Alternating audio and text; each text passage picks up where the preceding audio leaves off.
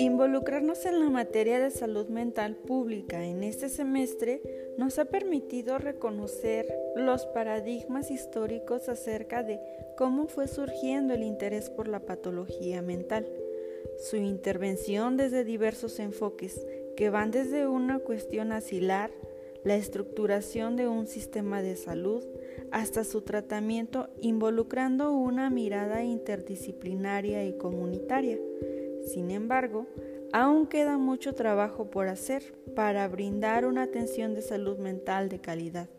digna y donde se implemente de manera favorable los derechos, las leyes, los planes y los programas con los que se cuentan,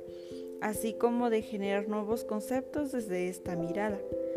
Por lo que el presente podcast hará un breve recorrido sobre los aspectos fundamentales en materia de salud mental pública que van desde el surgimiento del concepto hasta los derechos actuales.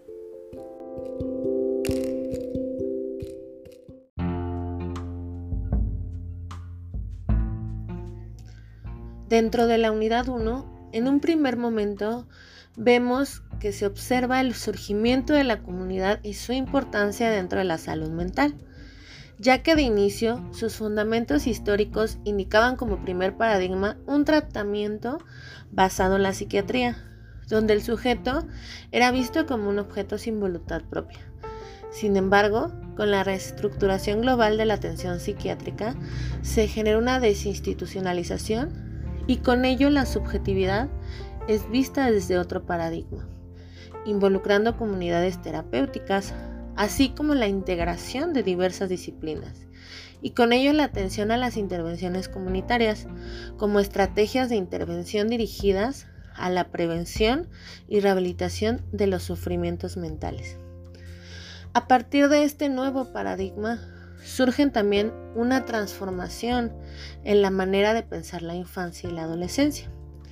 ya que gracias a la aprobación de la Convención Internacional por los Derechos del Niño en la Asamblea General de las Naciones Unidas, es, es que los infantoadolescentes son vistos como sujetos de derecho, de escucha, de atención y deseos. Aunque falta por desarrollar diversas estrategias que favorezcan el campo de la salud mental en la comunidad, en particular de los niños, niñas y adolescentes ya que se reconoce que son sujetos de derecho. Sin embargo, la atención integral, así como la intervención con dicha población, aún es insuficiente.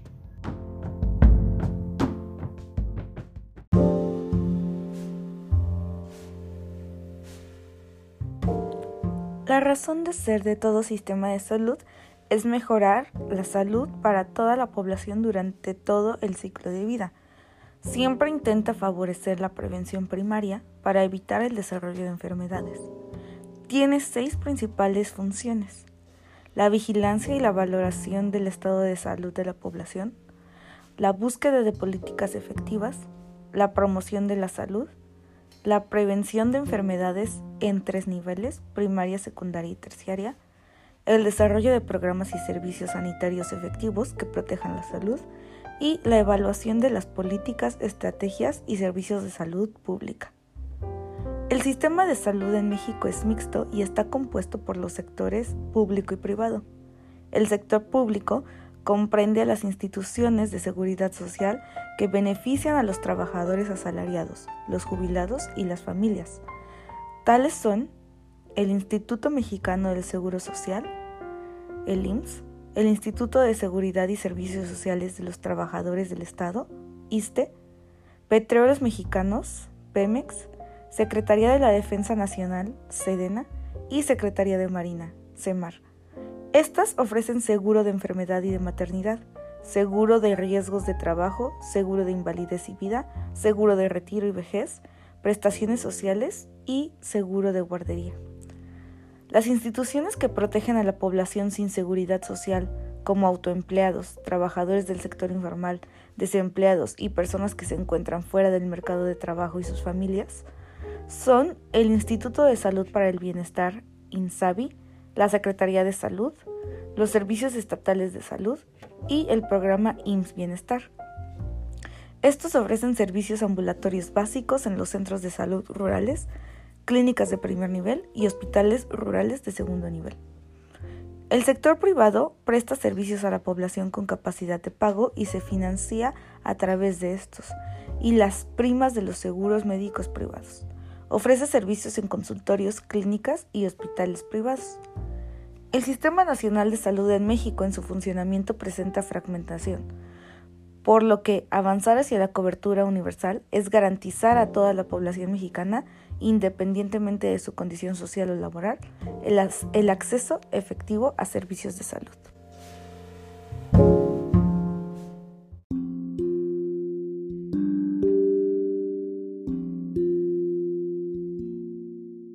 Para poder asegurar que se brinden servicios de salud mental pública es necesario contar con estatutos que garanticen una correcta implementación de los mismos. Es por esto que, desde el año 2013, la Organización Mundial de la Salud estableció las bases para la creación e implementación de leyes, planes y programas para la atención a la salud mental,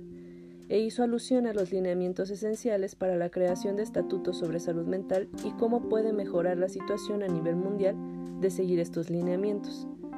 Sin embargo, en México ha sido otra historia. Al revisar los planes, programas y leyes en cada estado de la República, pudimos percatarnos que la atención en salud mental sigue quedando en segundo término. No se le reconoce como una problemática que va en aumento y esto pone en peligro la calidad de vida de la población, ya que aún no se considera la importancia de la atención a la salud mental no hay normatividad clara y específica y las estrategias, acciones y el presupuesto para llevarlas a cabo es inconsistente. Esto solo es una clara muestra de la estigmatización en torno a los temas referentes a la salud mental en México, pues no se le ha brindado la importancia pertinente. Aún en los estados donde sí se cuenta con alguna ley o programa, hay elementos que quedan al aire, que se mencionan pero no se explicita cómo se lograrán y que la misma OMS lo, subraya por su importancia. Parece ser que en México ese documento no vale nada, o sirve solo para copiar algunos elementos, pero esto solamente para cubrir el requisito, pues incluso muchas leyes parecen parafraseadas de otras. Lo que pudimos aprender en esta unidad es cómo sí y cómo no se debe crear e implementar planes, programas y leyes en salud mental,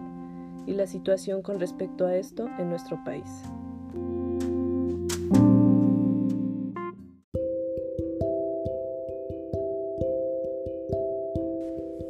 La materia de salud mental pública nos permitió conocer y abordar las bases conceptuales de la salud mental comunitaria.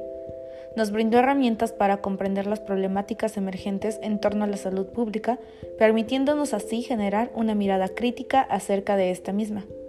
Asimismo, nos permitió ampliar el panorama respecto a los déficits en cuanto a las leyes y programas en pro del cuidado de la salud mental, que a lo largo del tiempo han tenido avances y mejoras, pero queda mucho por hacer. Existen discrepancias entre lo escrito y la realidad que se percibe, sobre todo en el país, en donde el sistema de salud queda a deber a esas estrategias metodológicas planteadas por los organismos internacionales que nos rigen.